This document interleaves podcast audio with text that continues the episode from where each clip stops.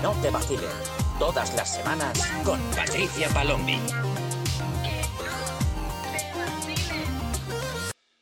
¿Qué pasa, gente chica? Bienvenidos por fin a la tercera temporada del podcast Que no te vacilen, el podcast de la generación Z y de la generación millennial.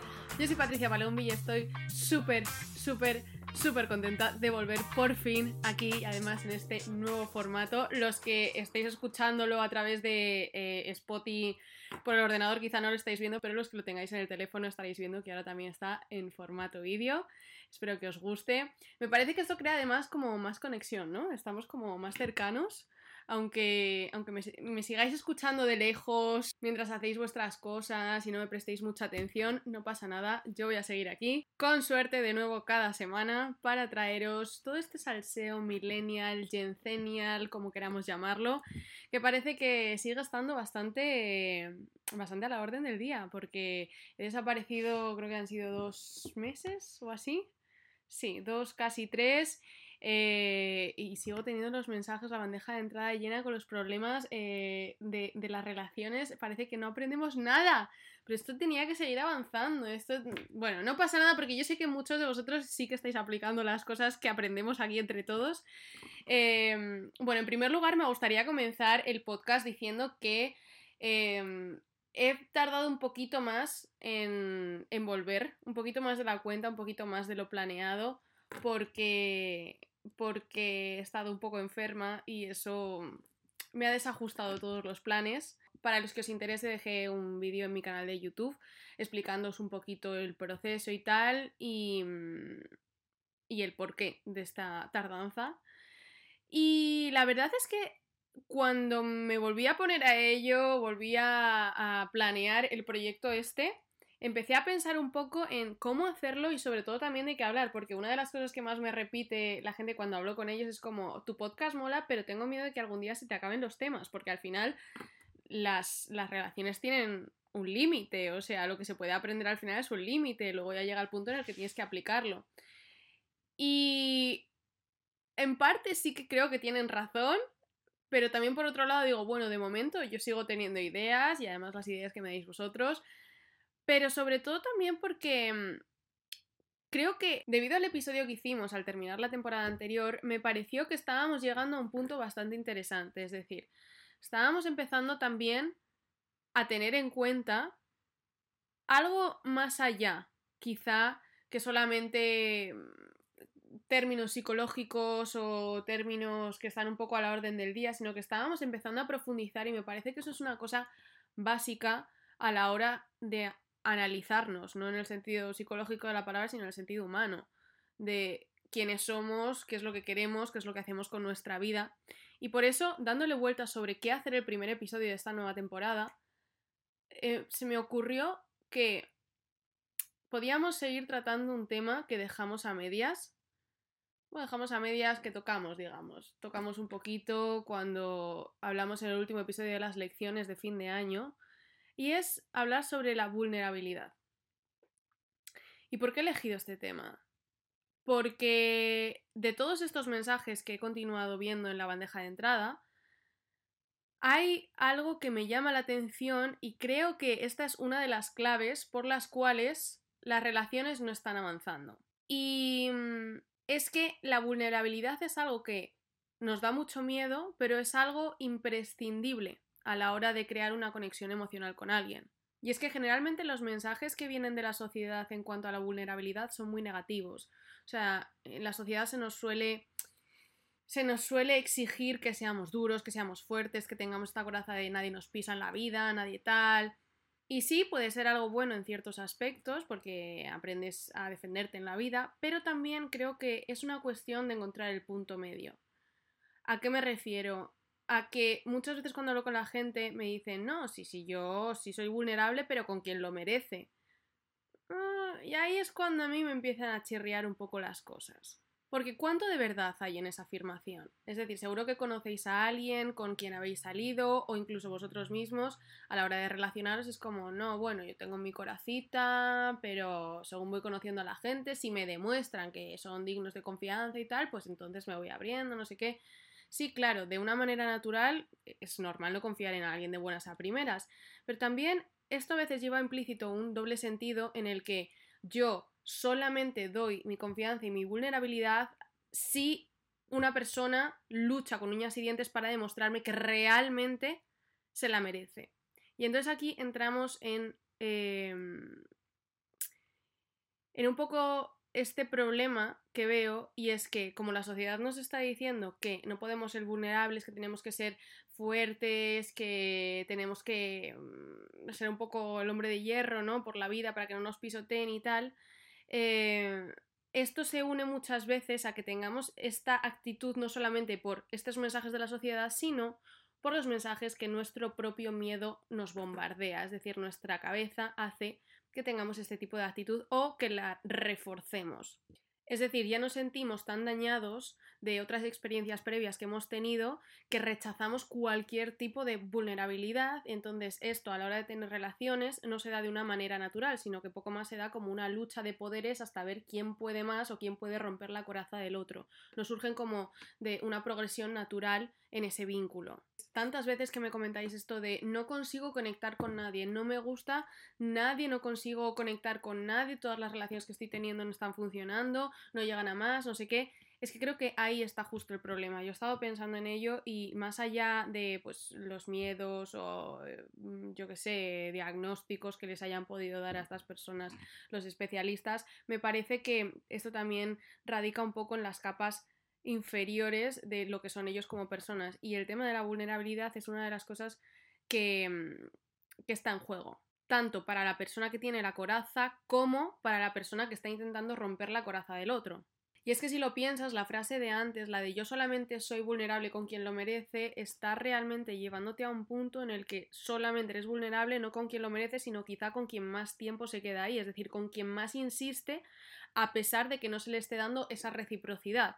Con lo cual, a la hora de tener una relación, luego dices, bueno, es que esta persona quizá aguanta mucho o es muy intensa, lo que sea, claro, porque desde el principio estás intentando ser vulnerable con alguien que solamente se ha quedado ahí a base de desgaste, desgaste, desgaste.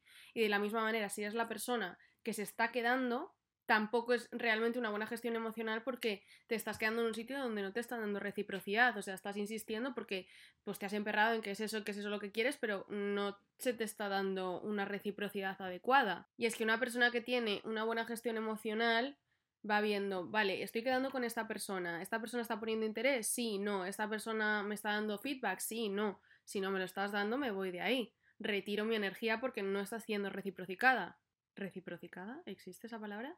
Bueno, que no está siendo recíproca, es decir, que eh, no me voy a quedar en un sitio donde, donde no me quieren.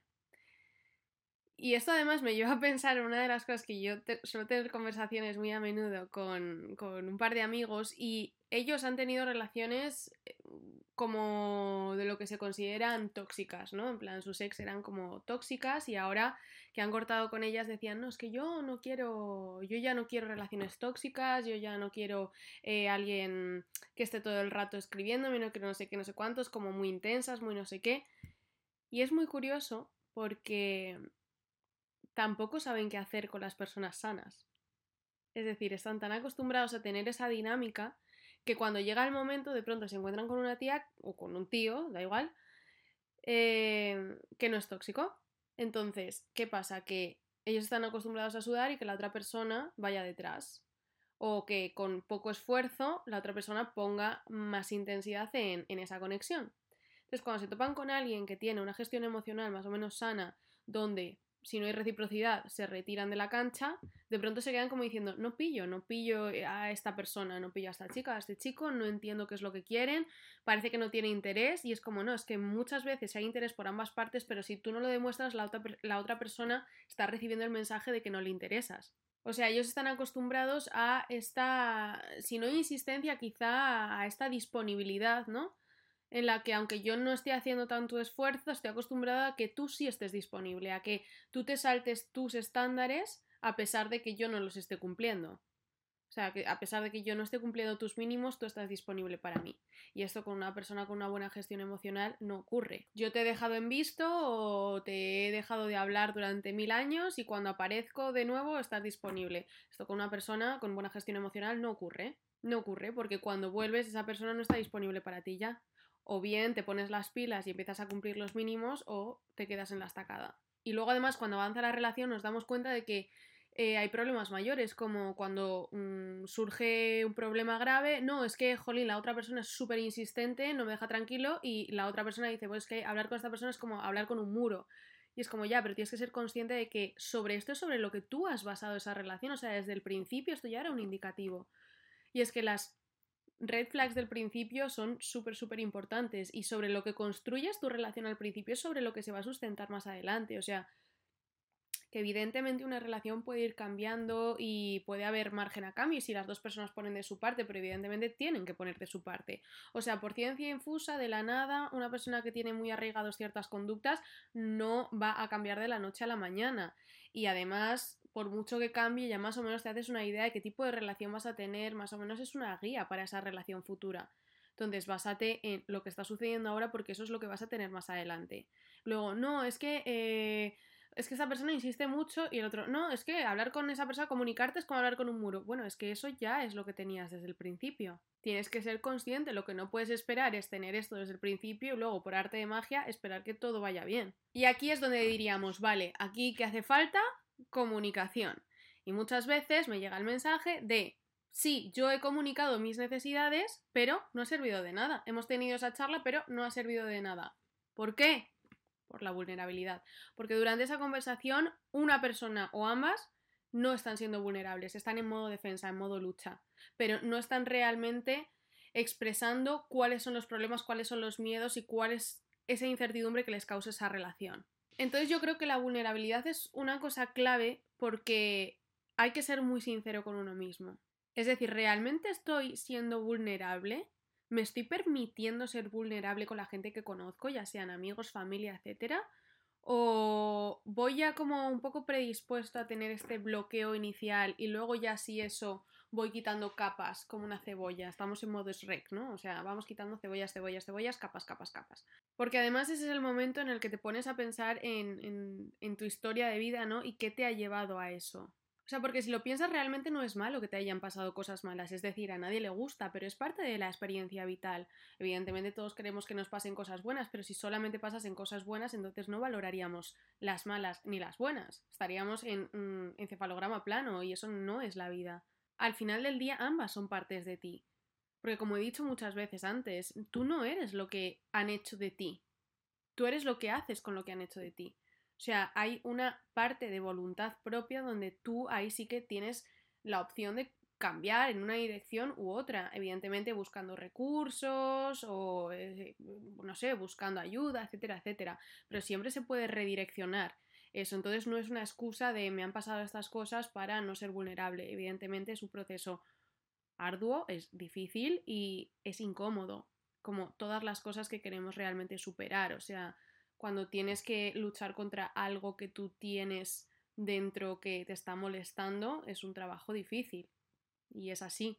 Y a nadie le gusta hacer ese trabajo, a no ser que tengas una meta final. Y ahí es a donde quiero llegar, ¿no? Porque creo que esto también forma parte, la vulnerabilidad, con lo que os he empezado a decir al principio del episodio, a lo que me refería de que hay que ir un poco más allá, hay que ir un poco más a la base humana de cada uno, es porque si tú te pones a pensar, dices, vale, no soy vulnerable, ¿por qué? Porque me han pasado estas cosas, vale, entonces me estoy protegiendo. Entonces, ¿qué es lo que pasa? Que tengo miedo. Este miedo a que me hagan daño, este miedo, este miedo a X cosa. Vale. La mayoría de la gente que hace las cosas en la vida las hace con miedo. O sea, la gente que consigue cosas, bueno, habrá cuatro que mm, tienen cero sensación de peligro, pero no es lo común. La mayoría de la gente está cagada cuando hace cosas nuevas, eh, pero avanza en la vida porque no porque luche contra ese miedo, sino porque hace las cosas con ese miedo. O sea, no va en contra, sino va de la mano. ¿Y por qué acaba haciendo las cosas de la mano con el miedo? Porque hace eso con un motivo.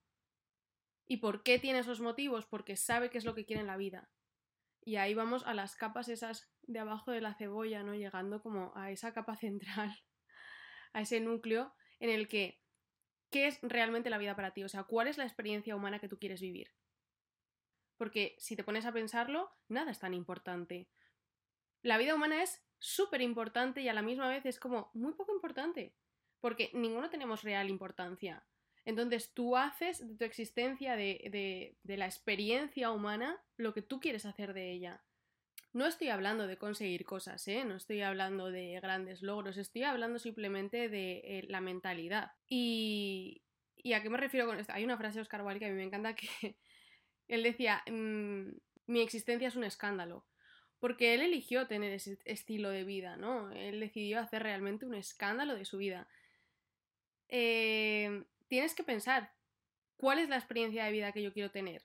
En plan, ¿qué es lo que quiero hacer? ¿Qué es para mí importante? ¿Qué no es importante? ¿Y qué es lo que quiero conseguir? O sea, para mí, ¿qué es importante? ¿Quedarme en mi casa y cagarme de miedo o vivir las experiencias? ¿Qué es para mí? ¿Vivir la experiencia o conocer a alguien? Eh, jugármela, dar la oportunidad, si sale bien, pues eso que nos llevamos y si sale mal, pues eso que también nos llevamos. Piensa un poco en cuál es la importancia que le das realmente a las relaciones.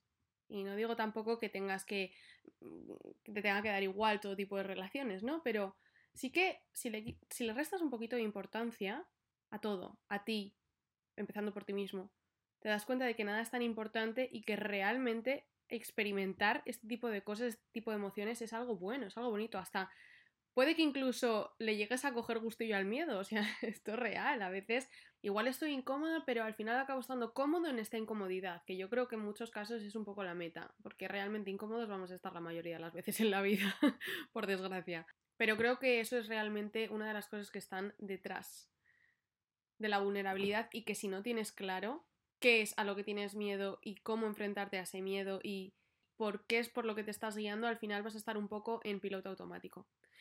Y no pasa nada, todos hemos estado en piloto automático algunas veces, pero también es verdad que me parece que mucha gente está todavía en ese piloto automático, o sea, no se han planteado esto, no se han planteado la base, no se han planteado cuál es la experiencia real que quieren de la vida, es un poco como acción-reacción, me pasa esto, reacciono esto, me pasa esto, reacciono de esta manera.